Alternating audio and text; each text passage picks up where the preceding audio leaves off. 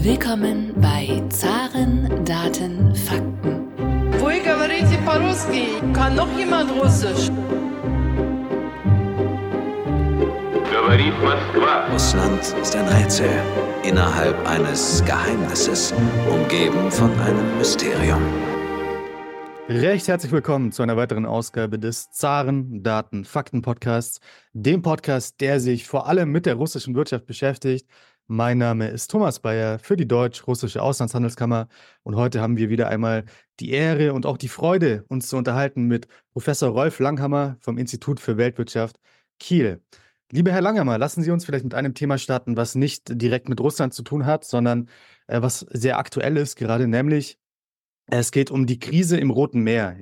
Ähm, die Houthis äh, im Jemen blockieren dort die Schiffe. Die Schiffe können nicht mehr durchfahren durch den Suezkanal.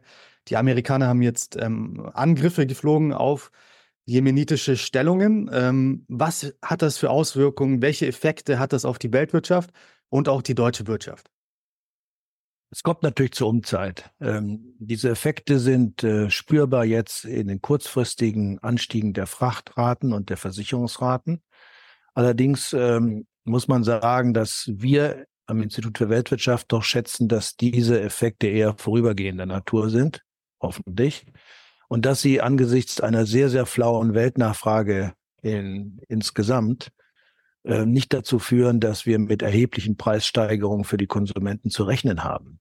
Was sich natürlich verändert, sind die Länge der äh, Lieferfristen, die Länge der Fahrzeiten der Schiffe um das Kap der guten Hoffnung herum ähm, es dauert länger, bis man bestimmte Produkte bekommt. Ähm, wir wissen ja, dass zum Beispiel Tesla angekündigt hat, aufgrund äh, dieser Situation im Roten Meer die Produktion in äh, Grünheide bei Berlin erstmal bis zum äh, 12. Februar, glaube ich, einzustellen, weil ihnen wichtige äh, Zwischenprodukte aus Asien fehlen.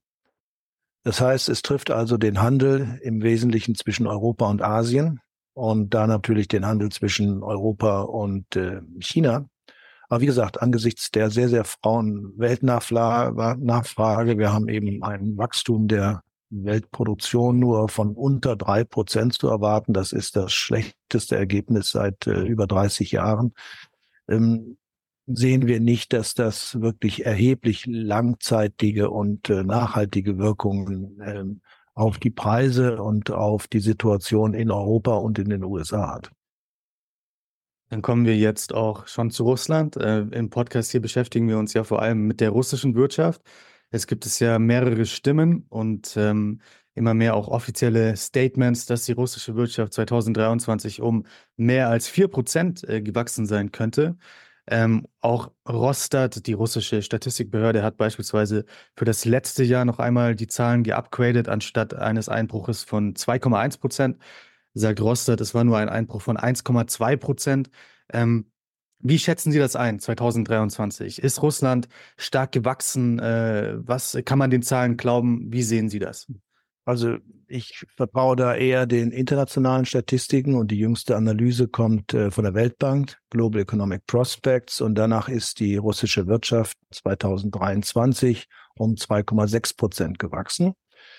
Das muss man natürlich äh, in Relation sehen zu dem Jahr 2022, wo es einen Einbruch gab. 2,1 Prozent ist das, was ähm, äh, die Weltbank für 2022 schätzt. Also ist das ein gewisser Rebounds- oder Nachholeffekt, der sich gezeigt hat, natürlich aufgrund der ähm, fiskalischen Expansion zur Finanzierung äh, des Krieges. Ähm, aber wie gesagt, ähm, diese ein, diese Zahlen, die letztlich von Jahr zu Jahr springen, sagen wenig aus über die mittelfristige Entwicklung. Aber eins ist ganz klar, das, was ursprünglich Anfang 2022 prognostiziert wurde, ich habe mich selber nie daran gehalten, aber viele haben es getan, eben einen massiven Einbruch der russischen Wirtschaft, den hat es in keinem Fall gegeben.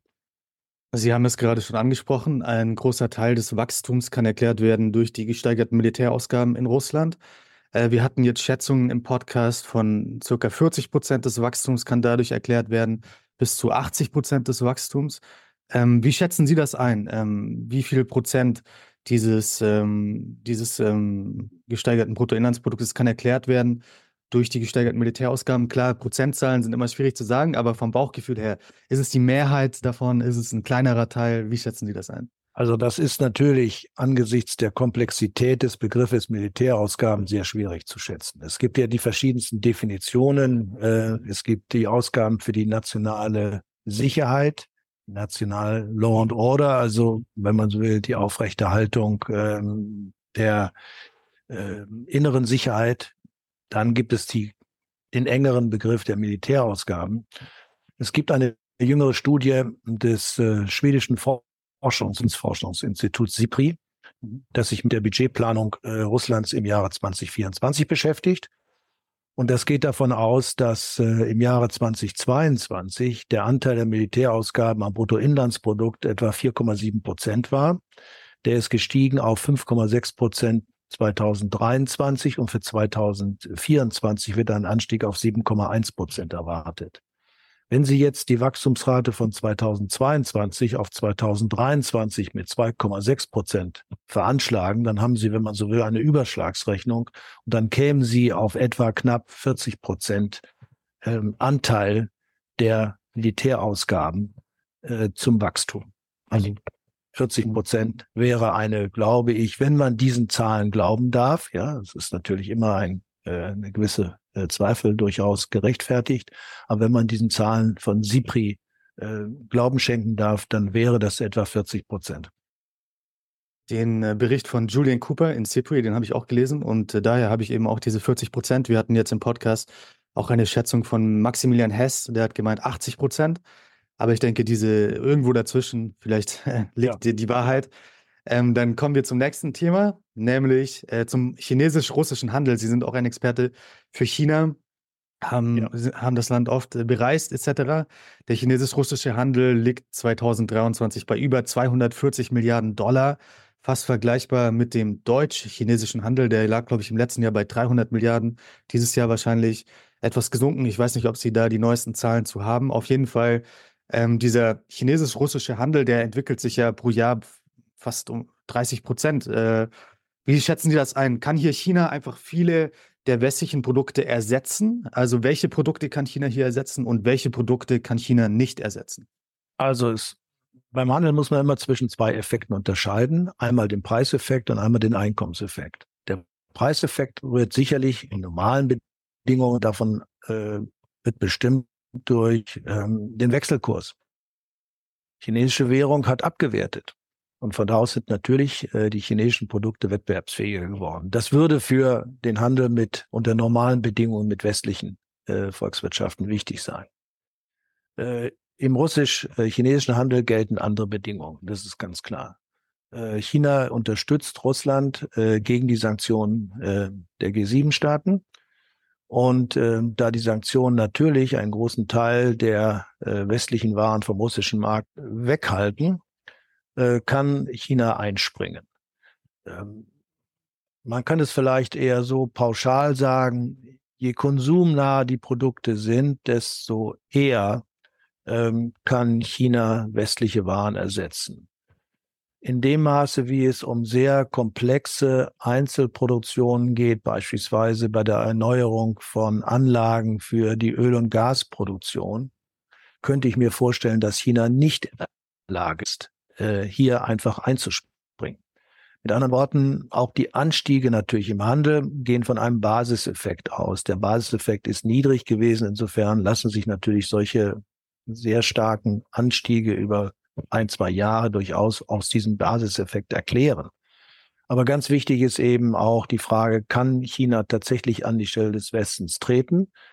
Ja, im konsumnahen Bereich würde ich das jederzeit äh, sehen, auch wenn natürlich die Produkte etwas anders aussehen dann, das ist ganz klar, aber der Konsument, äh, dem ist es egal, Hauptsache er kriegt das Produkt, auch wenn es nicht unbedingt das ist, was er vielleicht sonst kaufen würde.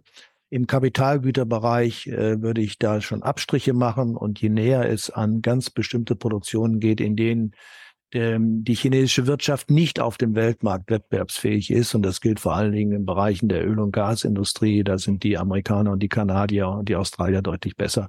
Ähm, da könnte ich mir vorstellen, dass China nicht in der Lage ist, äh, diese ausfallenden Exporte der Weststaaten nach Russland zu kompensieren. Der Handel zwischen China und Deutschland. Ähm, haben Sie da die aktuellen Zahlen zu, wie der sich entwickelt hat 2023? Und gehen Sie auch davon aus, dass 2024 der russisch-chinesische Handel größer sein wird als der deutsch-chinesische Handel? Ja, das wird er sein. Ich habe mir jetzt nicht die Monatszahlen angesehen. Ähm, die Zahlen gehen natürlich deutlich zurück, das ist ganz klar. Ähm, aber es bleibt noch ein Rest natürlich da. Der Handel ist natürlich wesentlich geschrumpft, das ist ganz klar. Ähm, für wichtige Produkte. Es gilt natürlich im Wesentlichen für Produkte, die äh, im Bereich der Stärken der deutschen Industrie liegen, also im Bereich der Werkzeugmaschinen, der Chemieprodukte und der Automobilproduktion, ist natürlich der Handel wesentlich zurückgegangen. Das ist ganz klar. Ähm, das Gleiche gilt natürlich für die Importe. Das ist äh, auch Klar, Rohstoffprodukte, energetische Produkte werden jetzt nicht mehr aus Russland importiert. Aber das heißt ja nicht, dass sie nicht auf den westlichen Märkten kommen. Wir sind in einer äh, Situation, die wir aus der Sanktionsliteratur nicht kennen, nämlich, dass es einen Parallelmarkt gibt. Dieser Parallelmarkt ist gewaltig. Dieser Parallelmarkt umfasst äh, nach Schätzungen von äh, Experten auf den Weltschifffahrtsmärkten eine graue Flotte von äh, über 1000 Schiffen, die unterwegs sind, ähm, um Produkte ähm, aus äh, Russland oder nach Russland zu bringen. Ähm, häufig wird umgeladen mit alten Schiffen und so weiter. Das ist sehr, sehr schwer, schwer nachzuverfolgen. Aber das ist natürlich ein Weg, um die Sanktionen zu umgehen. Mit anderen Worten, wir wissen nicht genau, ob nicht russische Produkte über Umwege doch auf den westlichen Märkten und dann vielleicht auch in Deutschland landen. Ähm, das gleiche gilt umgekehrt, dass natürlich auch Produkte aus Deutschland äh, über Drittländer, äh, obwohl sie sanktioniert sind, also auf der Sanktionsliste stehen, nicht doch in Russland landen. Sie haben es vorhin schon angesprochen, dass China vor allem viele Konsumgüter ersetzt hat, äh, westliche Konsumgüter. Vor allem auf dem Automarkt ähm, kann man sehen, dass, glaube ich, China mittlerweile einen Anteil hat von über 50 Prozent am russischen Automarkt. Ähm, Jetzt die Frage, wenn die deutschen Hersteller in fünf Jahren, in zehn Jahren wieder zurück möchten, beispielsweise auf den russischen Automarkt, denken Sie, die könnten da konkurrenzfähig wieder zurückkehren? Ähm, oder denken Sie, dass die Chinesen hier mittlerweile einen Vorteil haben, den russischen Automarkt quasi äh, gecaptured haben für die nächsten Jahrzehnte? Weil man hört ja immer mehr auch, dass auch selbst auf den europäischen Automärkten die Chinesen äh, immer besser dastehen und dass die Chinesen äh, bei der Technologie teilweise vorne liegen. Also wie schätzen Sie das ein? Wenn die deutschen Autobauer irgendwann wieder entscheiden möchten, auf den russischen Markt zurückzukommen, glauben Sie, die haben da wieder eine Chance oder denken Sie, der russische Automarkt ist jetzt chinesisch für die nächsten Jahrzehnte? Also zunächst einmal liegt diese Entscheidung nicht in den Händen der deutschen Autobauer, sondern die liegt in den Händen der Politik. Das ist ganz klar. Ähm, die deutschen Autobauer werden sich auch an die Politik und damit an die Frage äh, halten müssen, werden die Sanktionen aufrechterhalten? Wie sieht es aus mit dem Krieg? Ähm, das alles können die Autobauer nicht entscheiden.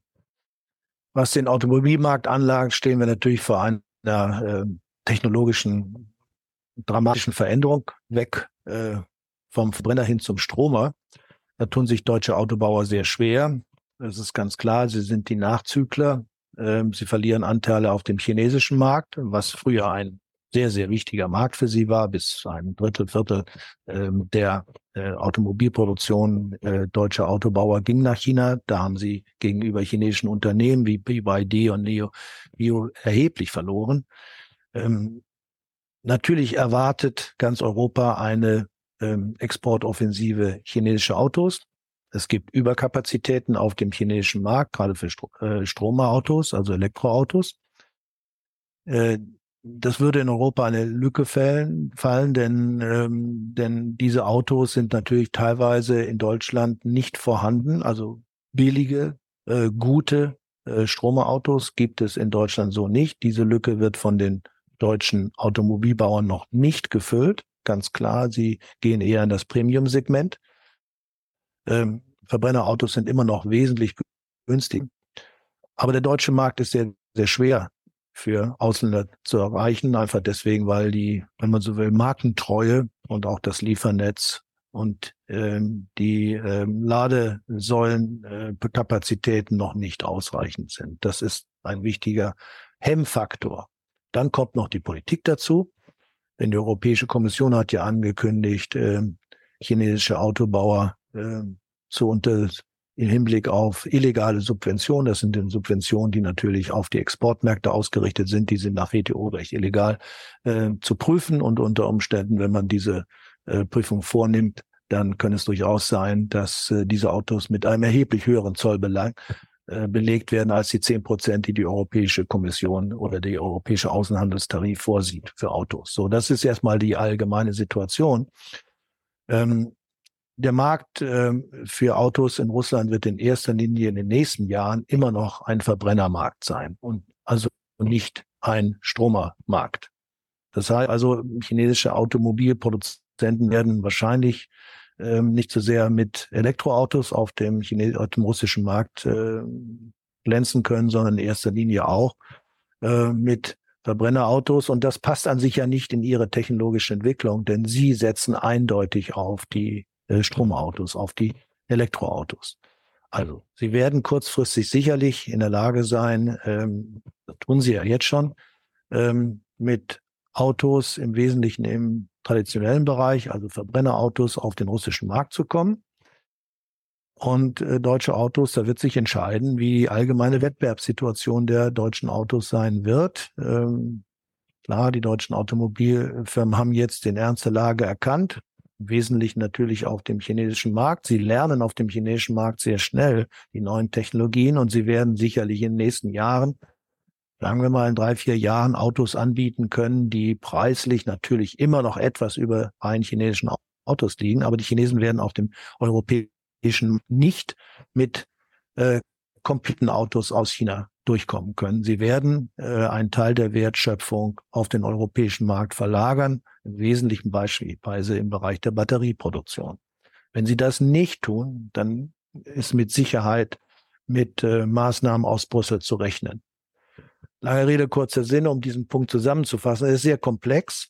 Ähm, wie gesagt, äh, die Frage, ob deutsche Autos auf dem russischen Markt in Zukunft eine Chance haben, hängt in erster Linie erstmal von der Politik ab. Sollte die Politik äh, in die Richtung weisen, dass die Sanktionen irgendwann beendet werden, dann hängt es von der Wettbewerbsfähigkeit der deutschen Automobilindustrie ab. Sie ist im äh, Verbrennerbereich immer noch sehr leistungsfähig und sie setzt auch noch zukünftig durchaus auf Verbrennerautos. Und damit hätten sie auf dem russischen Markt eine größere Chance als Chinesen, die im Wesentlichen nur noch Elektroautos produzieren. Sollte sich allerdings in Russland das ändern, dass auch in Russland auf Elektroautos gesetzt wird, also indem man die Kapazität für Ladestationen beispielsweise deutlich verbessert, natürlich in erster Linie in den Städten, dann hätten natürlich die Chinesen bessere Chancen. Sie haben es vorhin schon angesprochen, dass Russland vielleicht bei den Kapitalprodukten äh, Probleme hat, dass China hier nicht alles ersetzen kann. Wo sehen Sie generell, dass die Sanktionen Russland aktuell die größten Probleme bereiten? Die russische hm, Wirtschaft oder die russische Politik tut natürlich so alles, um sagen wir mal, den Krieg aus den Köpfen herauszubekommen und auszublenden. Das heißt, wenn Sie äh, die Verlautbarung der russischen Regierung sehen, dann sieht sie die Risiken für Russland ganz normal wie in jedem westlichen Land in drei Faktoren. Erstens, die Weltnachfrage ist flau. Äh, zweitens, wir haben ein Problem mit Arbeitskräften. Das heißt, ähm, wir stoßen an Engpässe, an Flaschenhälse auf dem Arbeitsmarkt sowohl von der Menge her als auch vom Match zwischen dem, was man braucht und dem, was man hat. Das heißt also, die Produktivität auf den Arbeitsmärkten geht zurück. Und drittens hat man äh, eine restriktive Geldpolitik, um die Inflation zu bekämpfen. Und Inflation ist ein Problem für Russland. Ähm, und das bedeutet, dass eben auch Investitionen unterbleiben aufgrund der hohen Zinskosten. So, das sind die drei Faktoren, die die russische äh, Prognose, wenn man so will, in den Mittelpunkt ihrer Analysen stellt und nicht Situation des Krieges. Man könnte es vielleicht so sagen, ähm, Russland bekommt fast alles an Produkten, ähm, die gewünscht werden, allerdings zu erheblich höheren Kosten. Das ist die Importseite. Auf der Exportseite muss Russland Nachlässe gewähren. A, aufgrund der Situation, dass wir genügend Kapazitäten für russische Substitute oder Substitute russischer Produkte auf dem Weltmarkt haben, aufgrund der flauen und sehr schlechten Weltnachfrage. Und natürlich auf aufgrund der Tatsache, dass diese Produkte sanktioniert sind. Das, es gibt jede Menge Umwelthandel.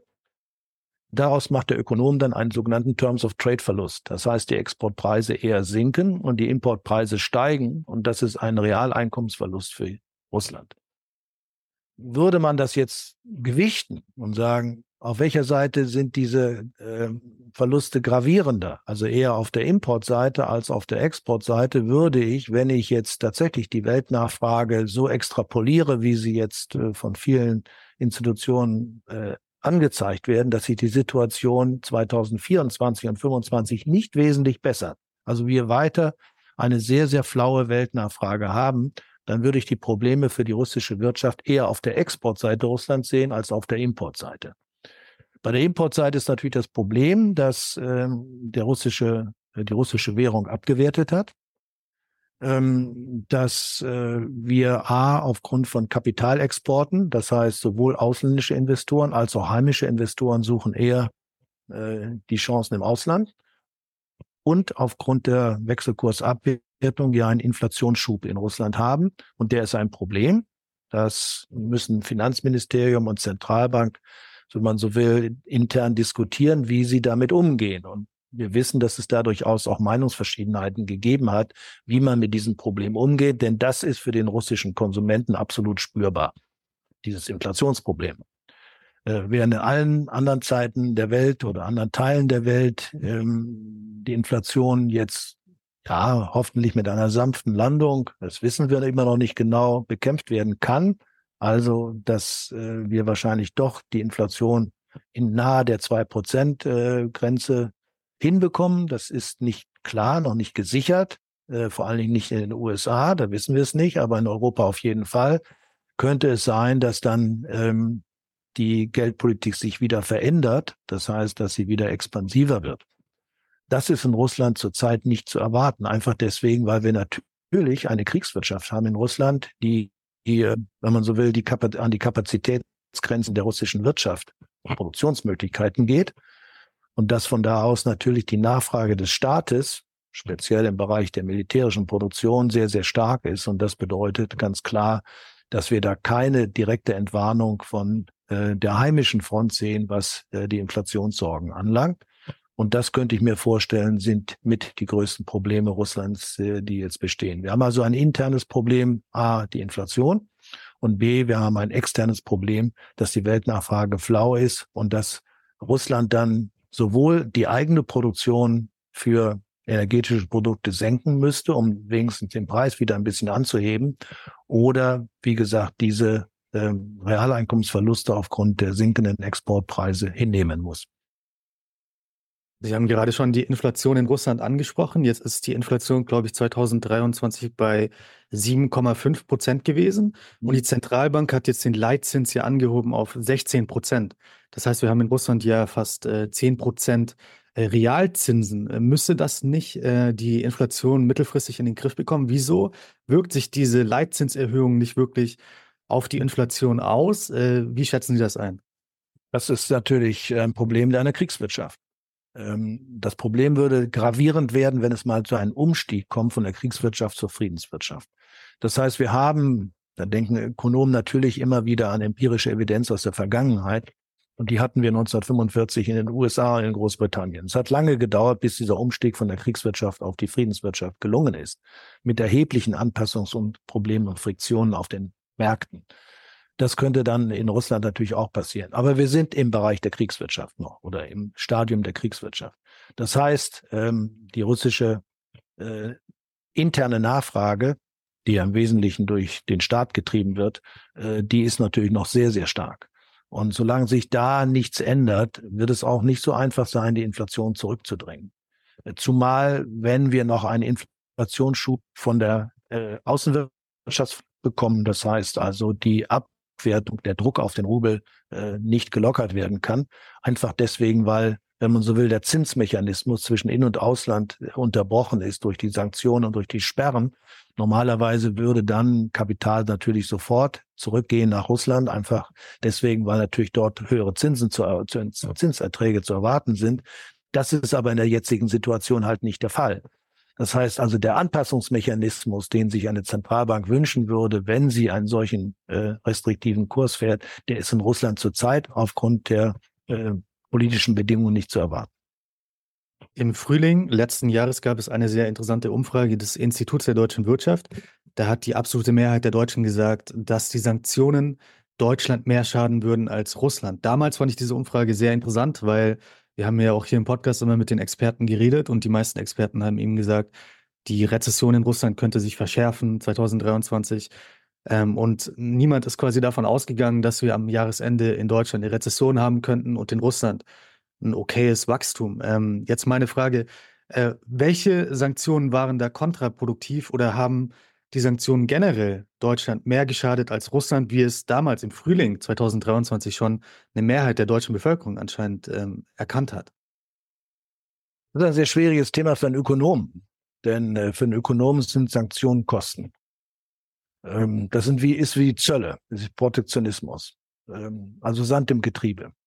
Das heißt, diese Kosten trägt irgendjemand und sie sind da und sie sind unerwünscht, eindeutig.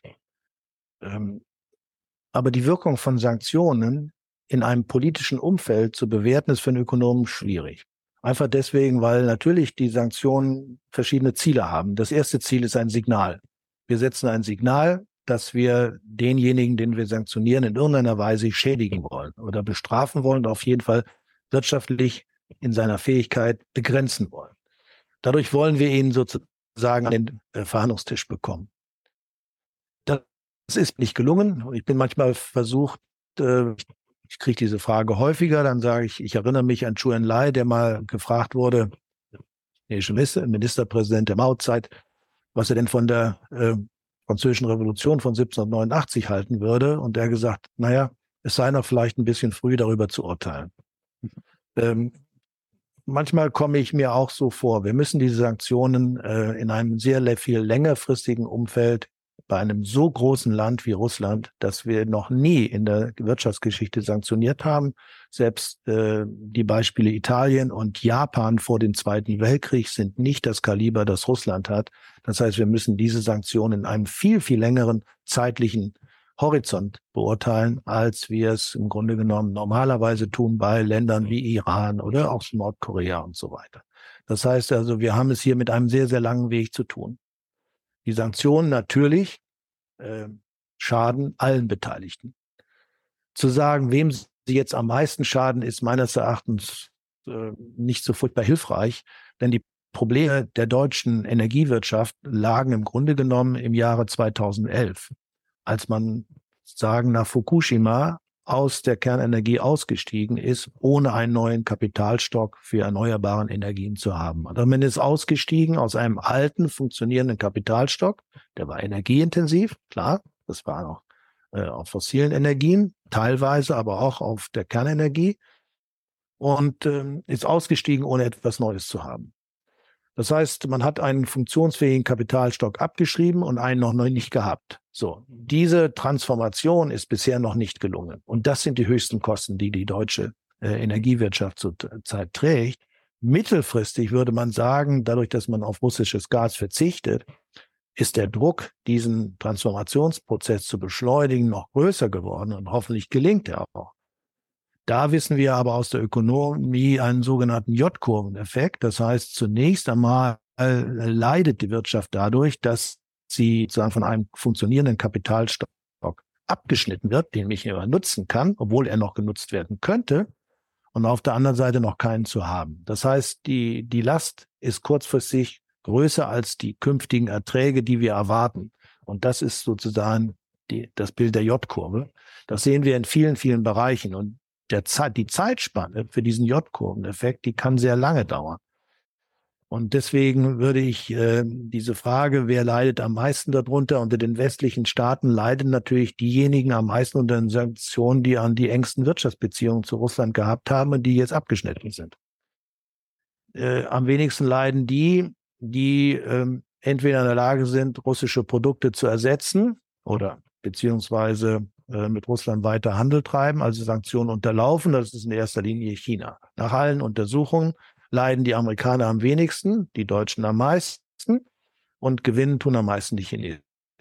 Das ist das Bild, aber es nützt einem ja nicht sehr viel, denn wie gesagt, ähm, die eigentlichen Transformationsprobleme, die die deutsche Wirtschaft hat, das sind innenpolitische Themen und Fragen und die waren lange vor äh, dem Februar 2022 schon akut und im Wesentlichen kann man sagen, heute im Nachhinein, es ist der Ausstieg 2011 aus der Kernenergie gewesen. Das war das unwiderrufliche Signal, dass die Zeit der Nuklearnutzung ähm, der Energie eben vorbei ist und ähm, dass die Unternehmen sich darauf einstellen müssten, was Neues zu schaffen. Das ist bisher eben nicht so gelungen. Und auf der anderen Seite hätte man die Chance gehabt, ähm, diesen Kapitalstock noch weiter zu nutzen. Deswegen sehe ich im Grunde genommen die Leiden aus dem, aus, äh, wenn man so will, dem Ende der Wirtschaftsbeziehungen zwischen Russland und äh, Deutschland im Bereich der Gas- und Öllieferungen im Wesentlichen als Nachklapp auf die Entscheidung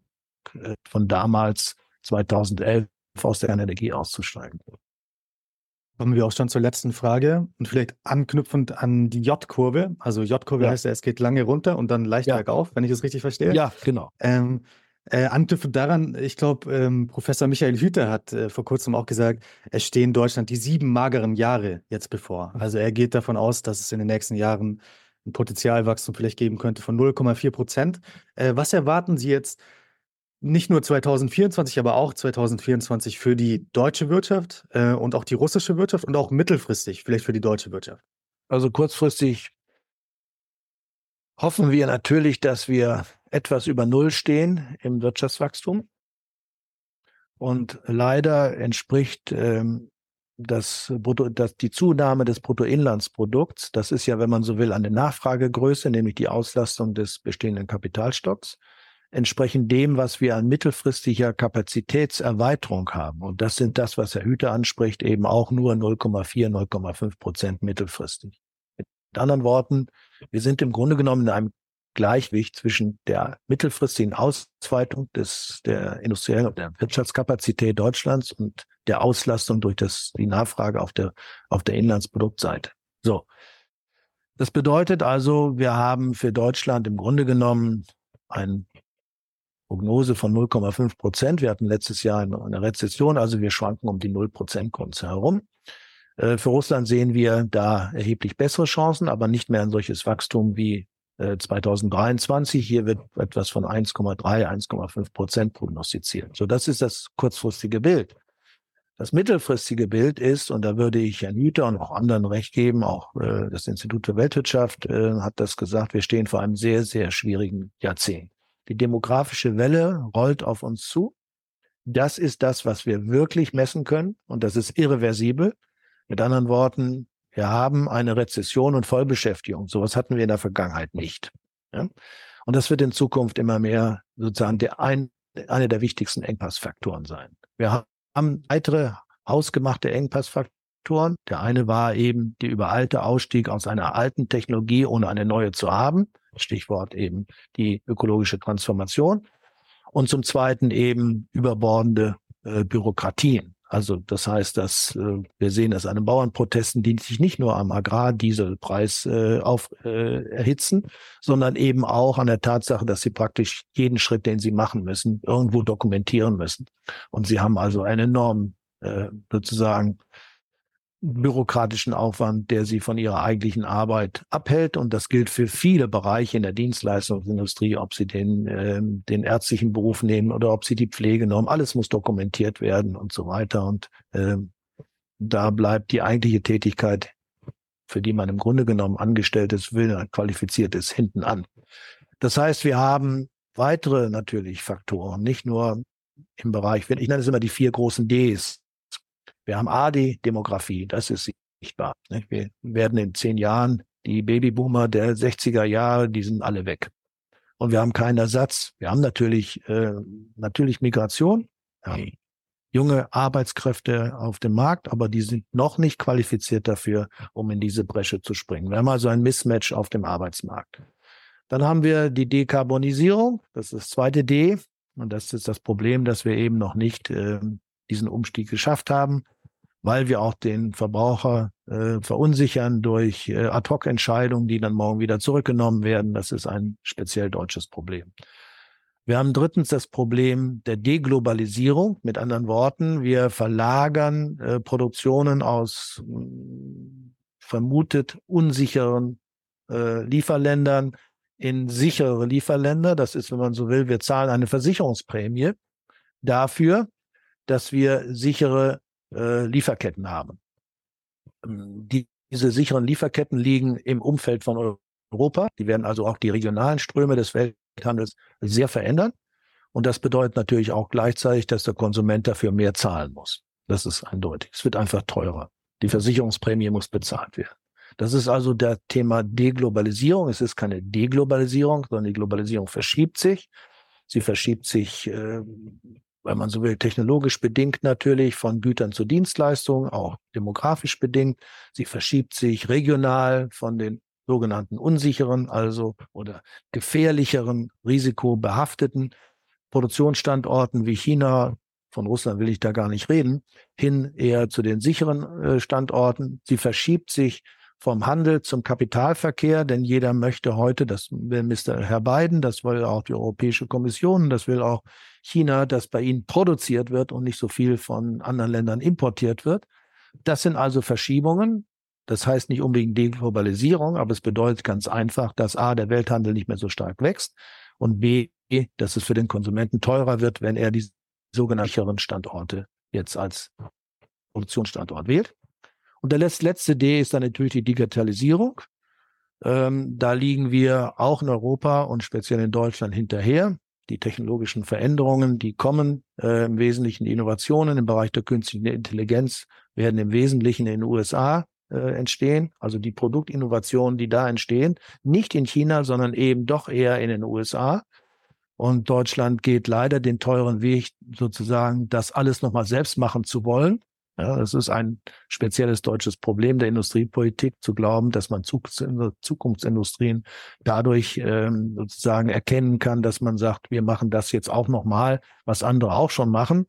Ähm, und das ist eben gefährlich.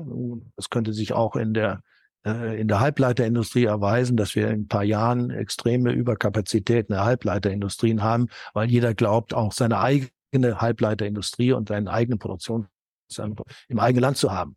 Mit anderen Worten, da haben wir große Nachholbedarf, äh, einfach deswegen, weil auch viele Teile der deutschen Bevölkerung ähm, nicht sehr digital affin sind. Das hängt vielleicht auch mit der, mit der, mit dem Alterungsprozess zusammen. Ne? Das heißt, wir haben die vier großen Ds, die uns Sorgen machen: Demografie, Deglobalisierung, äh, Digitalisierung und Dekarbonisierung. Und wenn man das zusammenfasst, stehen wir vor einem wirklich schwierigen Jahrzehnt, ähm, das natürlich Herausforderungen, aber auch Chancen bietet. Aber ich sehe die Herausforderung größer, ganz unabhängig vom politischen, militärisch äh, Umfeld, ähm, als die Chancen, die wir sehen. Also da bin ich auch, sagen wir mal, ich würde nicht sagen schwarz in schwarz malen, aber man müsste sich schon auf sehr, sehr schwierige Zeiten einrichten. Viele Herausforderungen also in den nächsten Jahren und Jahrzehnten, aber wir wollen den Optimismus nicht verlieren. Wir bleiben optimistisch. Und ich bedanke mich wieder einmal sehr bei Ihnen für das heutige Gespräch. Es war wieder sehr erhellend, sich mit Ihnen austauschen zu können. Wenn Ihnen, liebe Zuhörer, dieser Podcast gefällt, dann abonnieren Sie den Podcast, lassen Sie eine Bewertung da. Und äh, lieber Herr Langhammer, ich hoffe, in der Zukunft können wir wieder einmal die Situation beobachten, analysieren. Und äh, vielen Dank für Ihre Zeit heute. Danke Ihnen, Herr Bauer.